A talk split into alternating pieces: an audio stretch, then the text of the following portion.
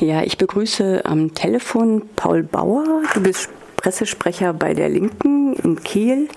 Ihr habt eine Solidaritätserklärung mit den Arbeits, äh, mit den Kämpfen in Frankreich herausgegeben. Was ist das Problem der kapitalistischen Wirtschaft deiner Meinung nach? Erstmal guten Morgen, Luca, und herzlichen Dank für die Gelegenheit, dass man Sachen dazu sagen kann. Steht ja direkt gegenüber. Nicht nur die Brücken verbinden uns, sondern auch die gemeinsamen Sachen, um in Europa was voranzubringen. Sagen wir mal auf Arbeitswegen. Ne? So, die, die Probleme der kapitalistischen Wirtschaft, die liegen doch eindeutig auf der Hand. Der Kapitalismus hat eigentlich abgewirtschaftet. Alles, was jetzt kommt, geht zu Lasten der, früher hat man mal gesagt, Arbeiterklasse, ich sage jetzt mal der abhängig Beschäftigten, der Arbeitslosen, der Ausgesteuerten. Ich habe gerade heute Morgen zum Beispiel eine Meldung bekommen, dass die Nahles jetzt auch die gesetzlichen Arbeitsvorschriften für Unternehmer lockern will, unter der Bedingung, dass Gewerkschaften und Arbeitgeber dafür mehr tarifvertragliche Regelungen treffen. Das heißt also, es ist genau das Gleiche, was in Frankreich jetzt gerade gemacht wird. Und das stand auch in unserer Presseerklärung. Worum geht es denn in Frankreich? Also was soll, das, äh, was soll bei diesem Arbeitsgesetz geändert werden? Bei diesem Arbeitsgesetz soll erstmal geändert werden, Frankreich hat ja 35 Stunden Woche. Dann sind die Arbeitsgesetze, das ist ein ganz dickes Buch, kann man so sagen, da ist alles ziemlich genau geregelt. Also bei uns sind es die Tarifvertragsdinge. In Frankreich sind aber die Gewerkschaften ein bisschen anders organisiert, also überhaupt ist das rechtlich ein wenig anders. Und das heißt, man wehrt sich jetzt genau da dagegen, dass vom Hollande und der politischen Klasse soll genau das Modell Deutschland übernommen werden. Also Hartz IV, Aufweichung, also 37 Stunden Woche, Verlängerung des Rentenalters, all diese Dinge. Da gehen die Leute jetzt auf die Straße. Da dagegen. Und was bekommt ihr in Kiel mit von dem? In Kiel bekommen wir ganz viel davon mit. Das rede ich jetzt nochmal wegen der Presseerklärung. Wir arbeiten schon seit Jahren sehr eng mit der Front Gauche in Straßburg zusammen, auch mit der CGT. Also wir besuchen uns gegenseitig, haben Austausch. Und der Ursprung jetzt zu dieser Presseerklärung war, dass vor im letzten Monat hatten wir unsere Mitgliederversammlung hier in Kiel.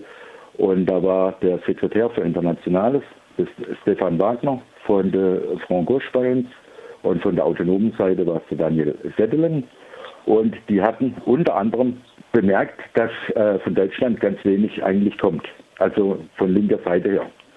Und umgekehrt ist natürlich auch so, dass bei uns die Presse, ihr seid ja als RTL die junge Welt noch, wenn ich jetzt diese Schleichwerbung für alle machen darf, die einzigen, die eigentlich darüber berichten. Ansonsten in der Monopolpresse erfahrst du eigentlich nur, dass die EM gestört wird oder dies und jenes.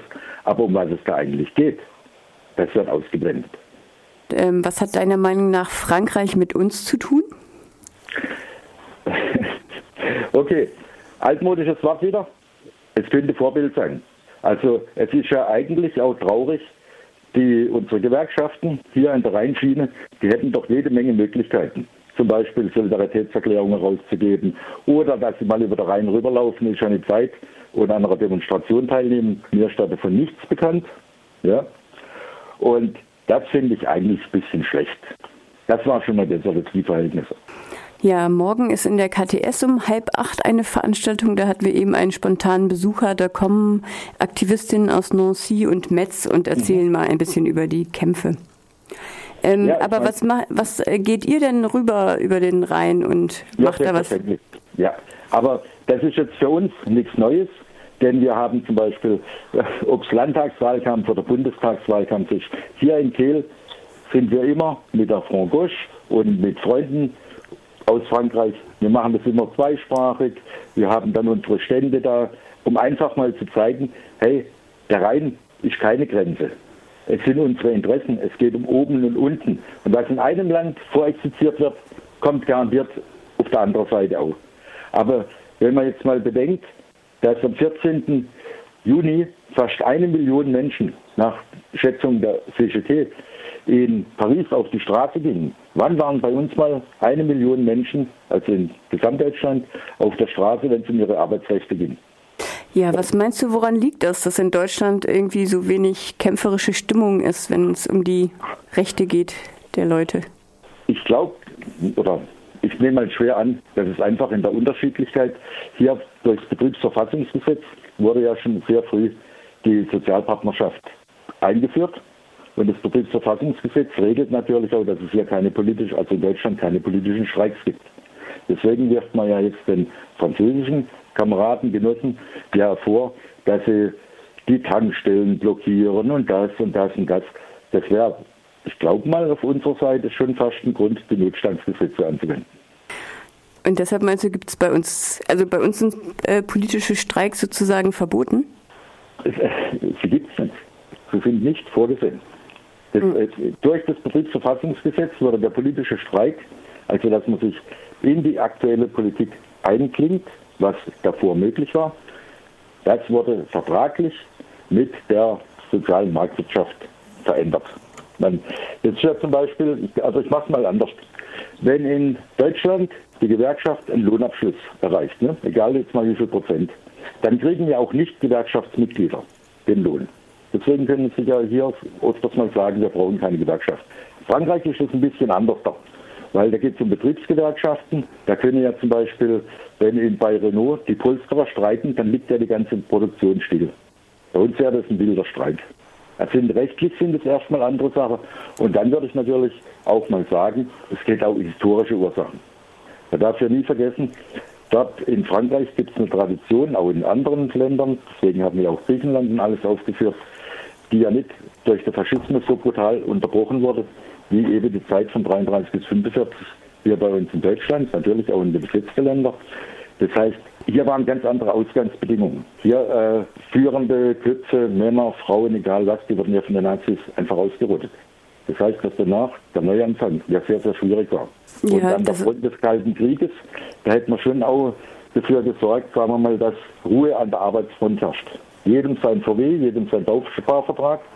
So konnte man die Leute auch ein wenig ruhig stellen oder einkaufen, sage ich mal. Was wäre denn deine Utopie? Meine Utopie? Mhm. Das ist mhm. eine gute Sache. Das heißt für ein Europa der Resistance. Der Titel ist nicht zufällig gewählt. Das Europa der Resistance, das war ein Projekt von den Deutschen, unter anderem, die in der Resistance und Anti-Hitler-Koalition gekämpft haben. Auch dort gab es schon Leute, die sich Gedanken gemacht haben, wie, wenn der Sieg dann kommt über das faschistische Deutschland, wie geht es weiter? Auch wirtschaftlicher Aufbau. Ist ganz klar, weil der analysiert IG Farben, was war das alles für eine Macht. Nur eins jetzt mal als Beispiel. Ich nenne jetzt aber mal den Peter Gingold. Der Adolf Loof. Peter Gingold kennen wahrscheinlich die meisten in Deutschland. Der war ja auch viel bei euch in Freiburg. Hochdekorierter Widerstandskämpfer in Frankreich. In Deutschland musste er bis 1969 überhaupt bewerben, dass er wieder die Staatsbürgerschaft kriegt, die ihm die Nazis aberkannt haben. Und der hat diesen Slogan geprägt und das ist mir so im Kopf geblieben. Wir hatten vor Jahren eine Veranstaltung, die den tollen Namen trug, das war hier in Kehl. Robert Busch, der Begründer der deutsch-französischen Freundschaft. Und da habe ich dann einfach, ich war da selber auch eingeladen, und dann habe ich den Alfred Hauser, der längste Zwangsarbeiter und der billigste, unsere Ehrenvorsitzende von der VVN, einfach frech dazu eingeladen und Peter Gingold. Und dann haben die da richtig schwadroniert, Robert Busch, was wird da alles gemacht.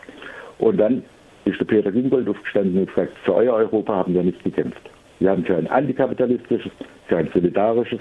Und da habe ich zum ersten Mal überhaupt gehört, dass es dort schon Wirtschaftspläne gab, wie man Kollektive erstellt oder sonstige Sachen. Weil man ja erkannte, vom Kapitalismus geht die Gefahr aus. Deswegen für ein Europa der Resistance.